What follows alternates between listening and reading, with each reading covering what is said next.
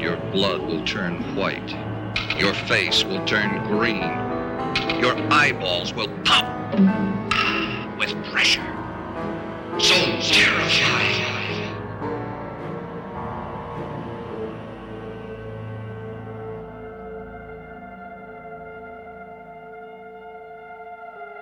Desinformation.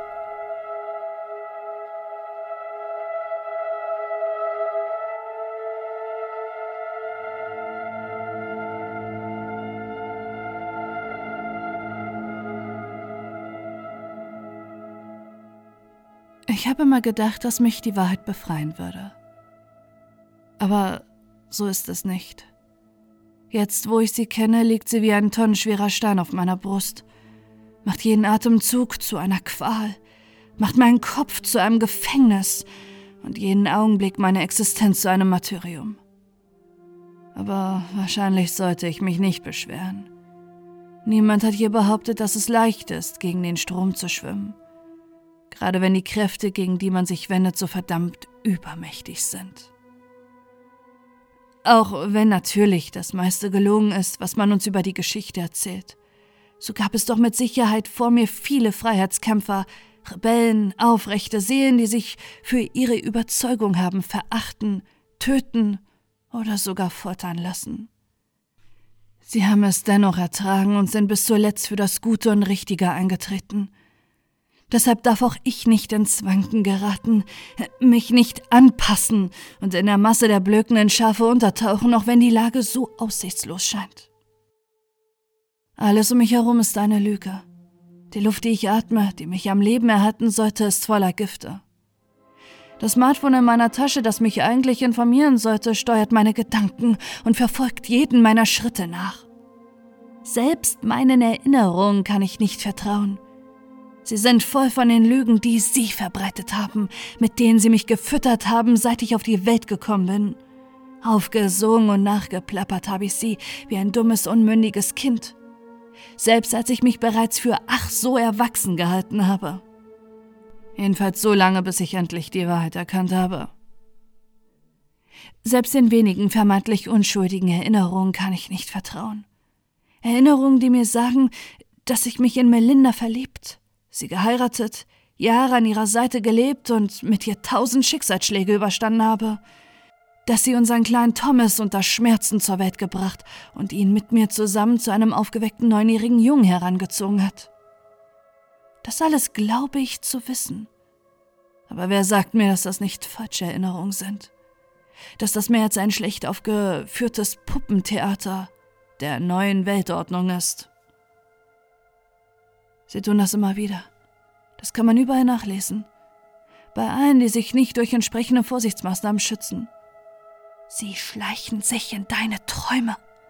Sie hacken sich mit ihrer verdammten Strahlung in dein Bewusstsein, knacken deine Gedanken und pflanzen dir das in den Kopf, was du glauben sollst, damit du weiter ruhig zur Arbeit gehst, dein Maul hältst und sie sich an der Macht halten können, und all diese konformistischen Idioten dort draußen sind einfach nicht in der Lage, das zu begreifen. Statt sich uns anzuschließen, machen sie sich auch noch über mich und all die anderen Aufgewachten lustig, wenn wir sie davor warnen. Es sollte mich nicht wundern. Selbst den aufgestiegenen Meister Jesus hat man für seine Hingabe verhöhnt. Die Menschen sind einfach so. Schon als diese finstere Scheibe von einem gehirngewaschenen Planeten vor 6000 Jahren entstand, wird das nicht anders gewesen sein aber dennoch wünsche ich mir von ganzem Herzen, dass Sie es endlich erkennen. Vielleicht hätten wir dann eine Chance gegen Sie. Doch die schlafende Masse ist gerade nicht meine Sorge. Jetzt nicht. Im Moment geht es allein um Melinda und Thomas. Wie schön es wäre, wenn es diese beiden wirklich geben würde. Wenn es jemanden geben würde, der mich liebt der zu mir steht, obwohl ich nicht in der Lage bin, mich an dieses verschissene Sklavensystem anzupassen. Aber ich bin allein. Dort im Internet gibt es zwar viele, die wie ich wissen, was wirklich abgeht, aber hier, in diesem Haus, in diesem durchwanzten Gefängnis, in dieser steingewordenen, lügenverseuchten Ausbeulung des Systems bin ich allein. Natürlich. Dort unten höre ich Stimmen. Die Stimmen eines Jungen und einer Frau, die sich über das Abendessen unterhalten, während im Hintergrund die Lügenmaschine läuft. Ich habe sie vorhin gesehen. Sie hatten an meiner Tür geklopft und gefragt, wann ich endlich aus meinem Arbeitszimmer herauskomme. Sie wollten mich aus diesem Rückzugsort, aus dieser letzten Oase der Sicherheit locken, um mich der Regierung und ihren außerirdischen Verbündeten zu übergeben, damit sie mich umwandeln oder Experimente mit mir durchführen können. Dabei sahen sie so unschuldig aus, so gefährlich liebenswürdig. Fleischgewordene Abbilder der falschen Erinnerungen in meinem Kopf.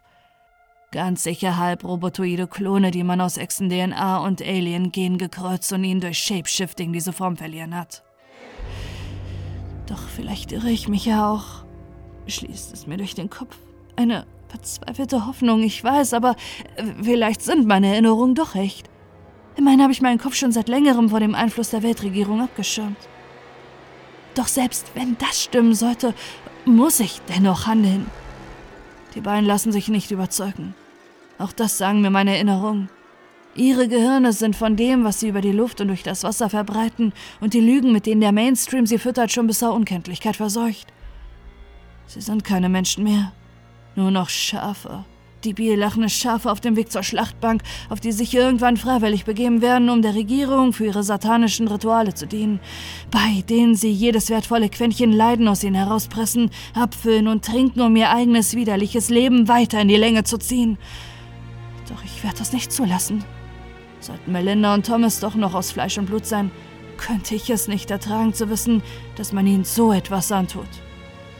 Ich weiß zwar, dass ich sie nicht aufhalten kann, zu sehr sehen sie sich nach dem Schlachter, aber wenn das Schlachten unausweichlich ist, sollte es wenigstens jemand übernehmen, der sie kennt. Jemand, der schnell, schmerzfrei und präzise macht. Jemand, der sie als Menschen sieht und nicht als Futter für die eigene reptoloide Unsterblichkeit. Jemand, der das Ball mit Liebe führt. Mit diesem Gedanken öffne ich die Tür. Ich komme, rufe ich und lege meine Hand fester um das große Messer in meiner Hand.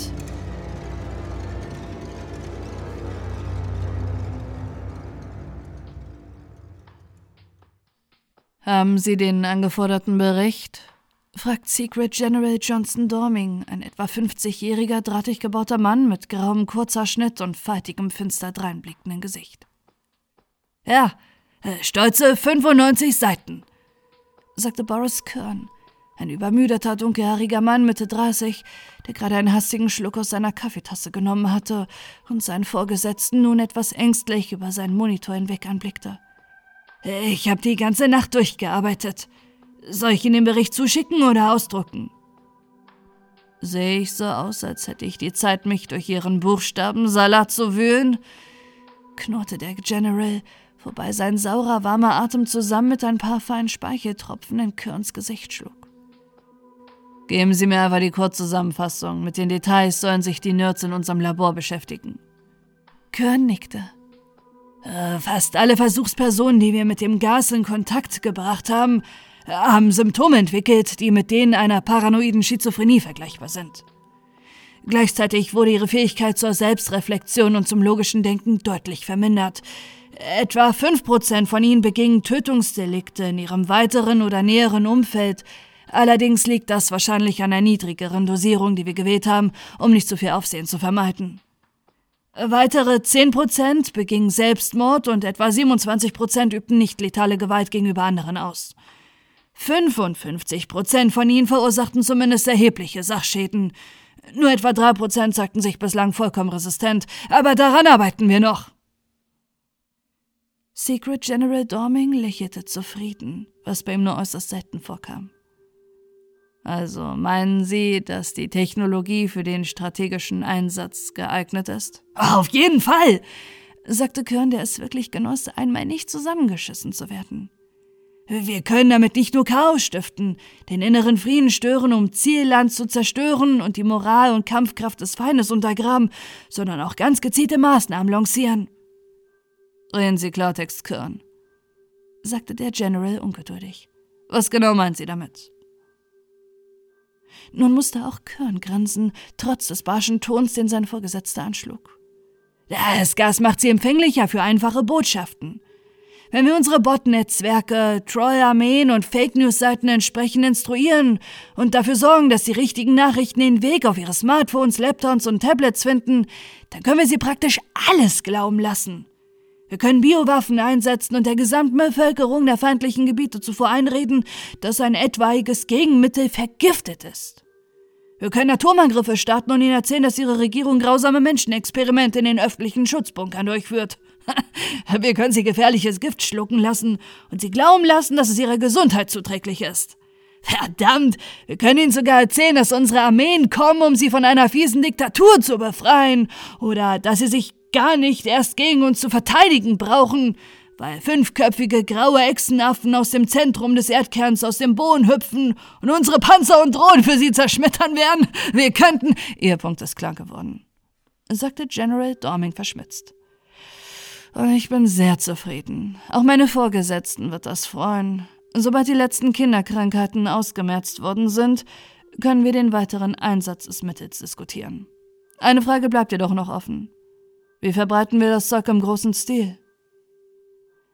Ein spitzbübischer Ausdruck erschien auf Körns Gesicht. Ah, wie wäre es mit Flugzeugen?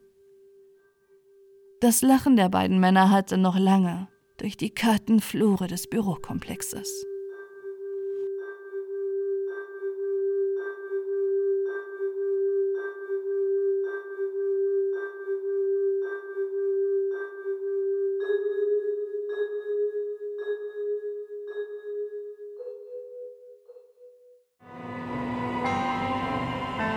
Yeah.